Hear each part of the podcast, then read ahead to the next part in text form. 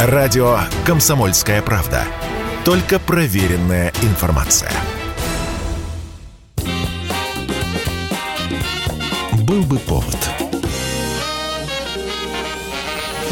Здравствуйте, я Михаил Антонов, и эта программа «Был бы повод» 8 сентября на календаре, и рассказ о событиях, которые происходили в этот день, но в разные годы, ждет вас в сегодняшней передаче. 1914 год, 8 сентября, по сути, в первые дни войны, совершив воздушный таран вражеского самолета, подо Львовом гибнет легендарный российский летчик, штабс-капитан Петр Нестеров – Нестеров влюбился в небо еще в юном возрасте, но в те времена просто летчиком быть мало. За тебя никто летательный аппарат не построит, и Нестеров начинает сначала изучать имеющиеся машины, а потом и разрабатывать собственные.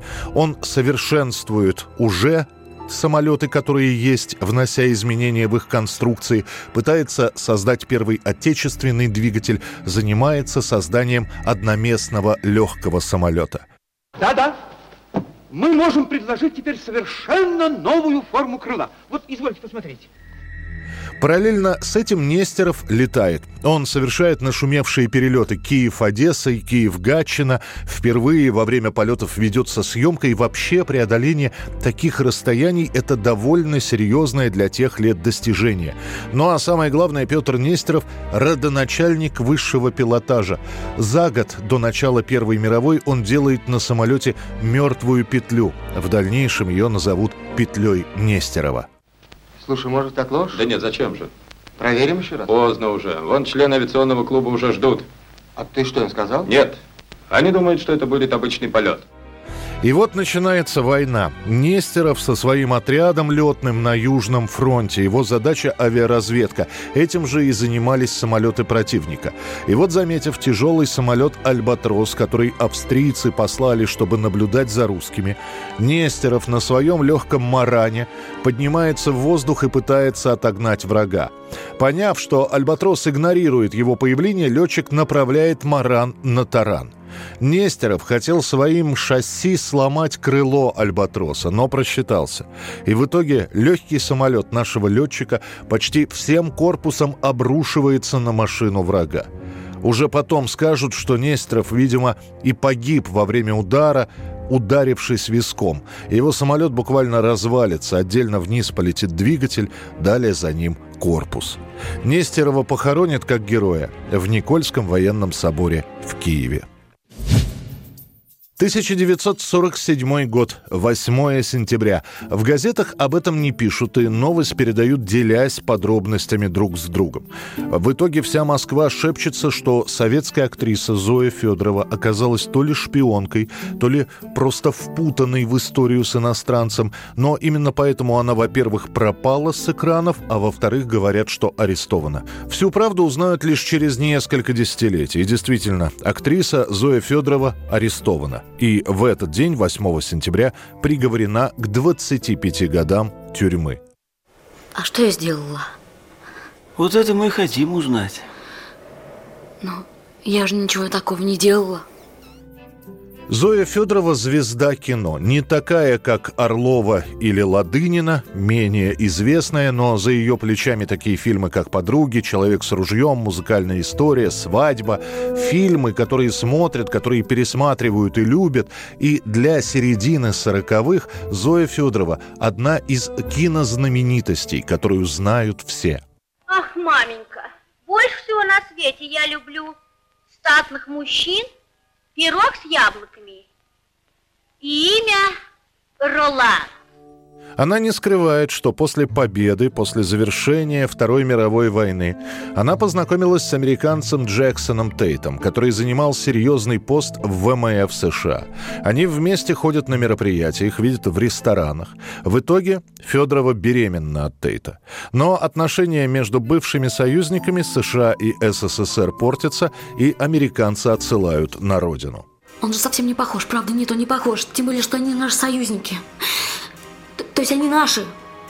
Зоя Алексеевна, эта война уже закончилась. А следующая уже началась. И в ней наши враги, американцы.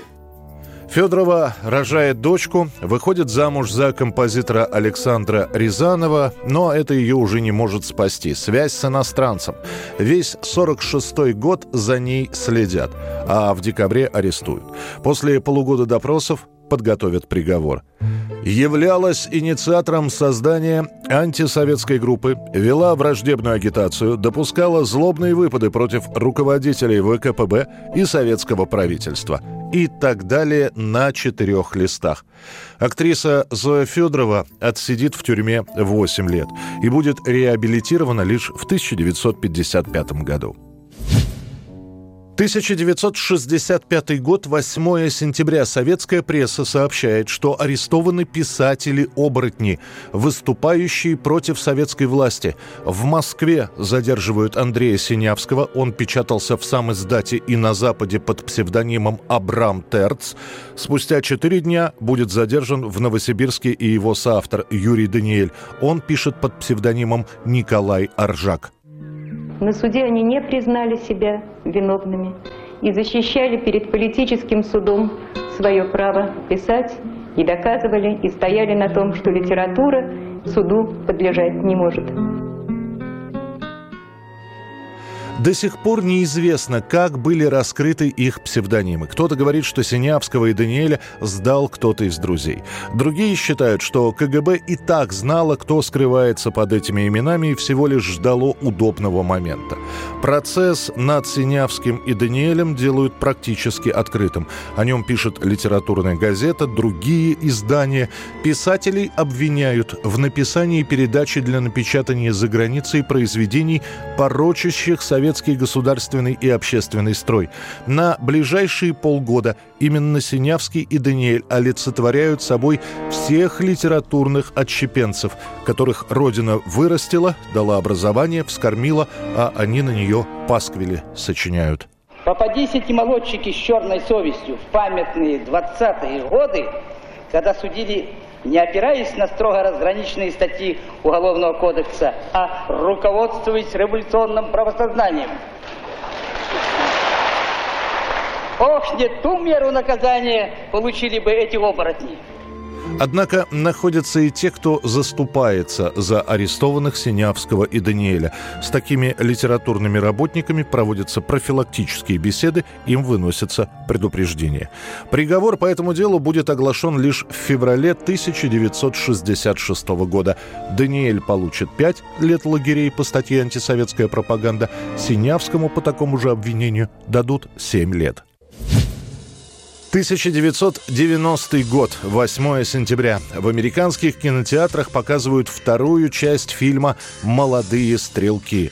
Вестерн, в котором снялась целая плеяда сыновей голливудских исполнителей. Сын Дональда Сазерленда, Кифер.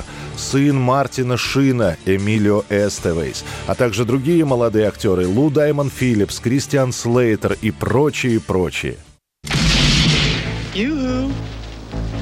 I'll make you famous. Young Guns 2. А на первом месте в американских хит-парадах главная песня из кинофильма «Молодые стрелки 2». Композиция Джона Бон Джови «Сияние славы» «Blaze of Glory». Это будет уже не группа Бон Джови, а сольная работа Джона, который в те годы начинает подумывать о сольном творчестве. Сам коллектив еще просуществует несколько лет, а уже в середине 90-х Джон Бон Джови отправится в индивидуальное плавание. Это была программа «Был бы повод» и рассказ о событиях, которые происходили в этот день, 8 сентября, но в разные годы. Очередной выпуск завтра. В студии был Михаил Антонов. До встречи.